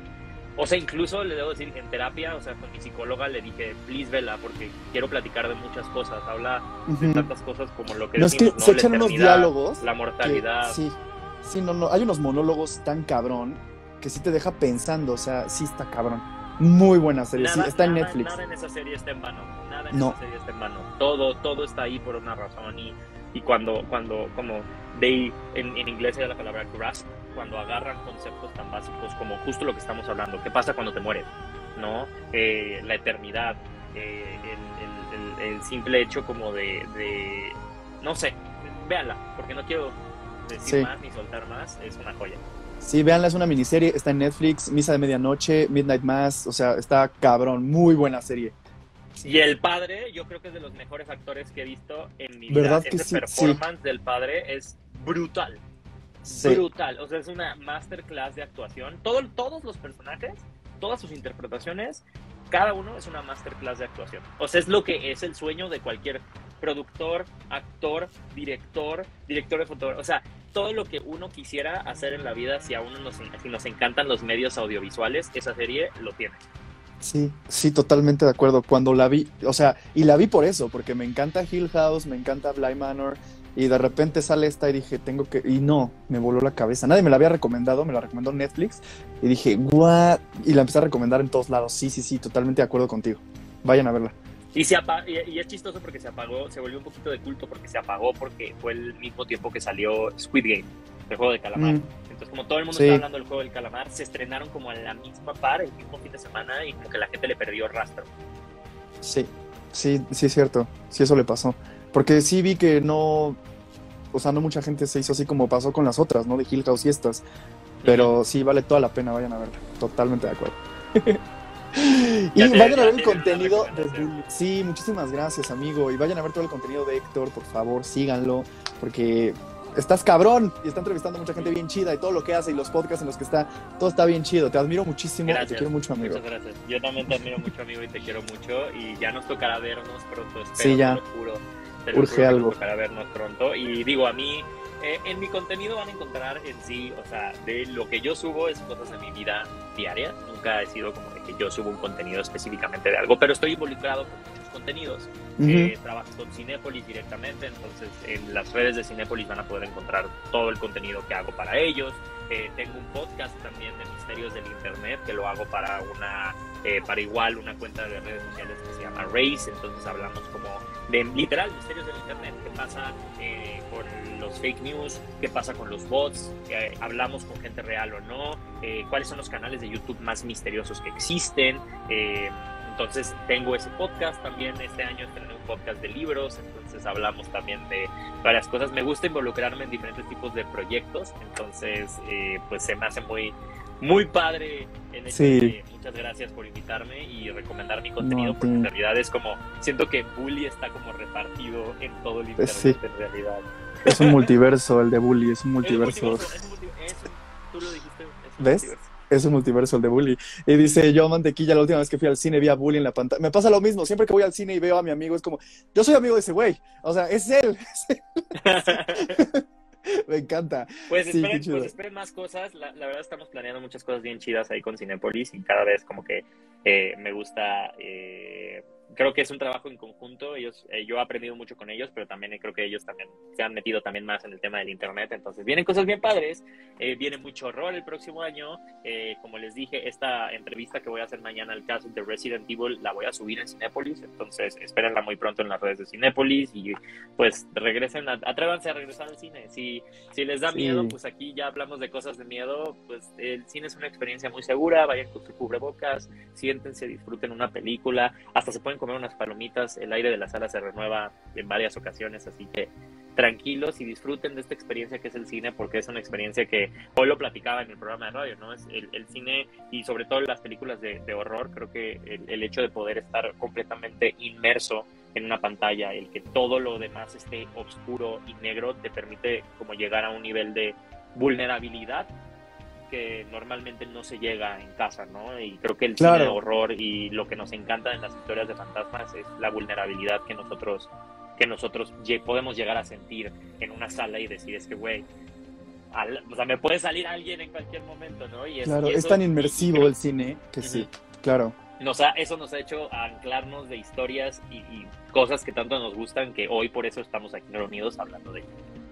Sí, total, de acuerdo. Y vayan al cine, vayan a ver a Bully. Este, muchas gracias, amigo. Qué chido. Eres súper parte de este anecdotario. Te agradezco muchísimo que seas tan parte tu segundo episodio y que, y que haya cerrado la quinta temporada. Neta, mil, mil gracias. Enhorabuena, me encanta saber que ya vas en la quinta temporada. Eh, espero que a la sexta temporada, en lugar de llamarse la sexta temporada, se llame la 6666. si no haces eso, me voy a enojar mucho contigo. ¿Sabes? Porque se tiene que llamar la 666. Entonces. Vamos a hacer la 666. Eh, nada, te deseo lo mejor para esta sexta. Planeala súper chingón. Aquí estoy. Nos vemos pronto y ya quedamos con Isaac Van porque hay que hacer algo súper cool con eso. Hay que hacer algo súper cool. Lo voy a escribir y lo vamos a planear. Claro que sí. Excelente. Cuídate mucho, pues amigo, amigo, te dejo para que te despidas de todos. Muchas gracias a todos los que estuvieron acá y se les quiere. Abrazos de Ultratumba. Cuídate mucho, Bully. Adiós. El grandísimo Héctor Trejo, Bully, mejor conocido. Muchísimas, muchísimas gracias, Bully. Te queremos mucho todo el team. Este, y pues gracias Gypsy, gracias Hugo, gracias Diana, gracias Eric, gracias a todas las personas que se conectaron. Este, Mantequilla, me acuerdo de tu usuario. Este, Luca está dando matemáticas ahorita, pero oigan, de verdad, muchas, muchas gracias por apoyar el proyecto, por suscribirse, por seguirlo, por ver nuestros TikToks, el contenido, por mandarnos sus anécdotas, por escribirnos a contacto inanita.mx, eh, por escuchar el podcast. Se vienen cosas bien chidas la próxima temporada. Así es, la próxima temporada será hasta el próximo año, pero no se preocupen porque tendremos mucho contenido en estas semanas que vienen, que no habrá como tal anecdotario y entrevistas en vivo, pero no se preocupen, de verdad, vamos a tener mucho más este, contenido. Moni Flores, super, muchas gracias. Este, Santiago, Seleni, muchísimas gracias. Este, soy Ana Ortega, increíble, me encantó. Chequen los demás episodios, tenemos bastantes temporadas y episodios para que disfruten con las personas que ustedes quieran ver y platicar. Y pues bueno, yo soy Luis, muchísimas gracias por estar en esta quinta temporada. Nos vemos en la próxima, estén pendientes de nuestras redes sociales, recomiéndenos por favor, suscríbanse a YouTube. Cuídense mucho. Chao, chao.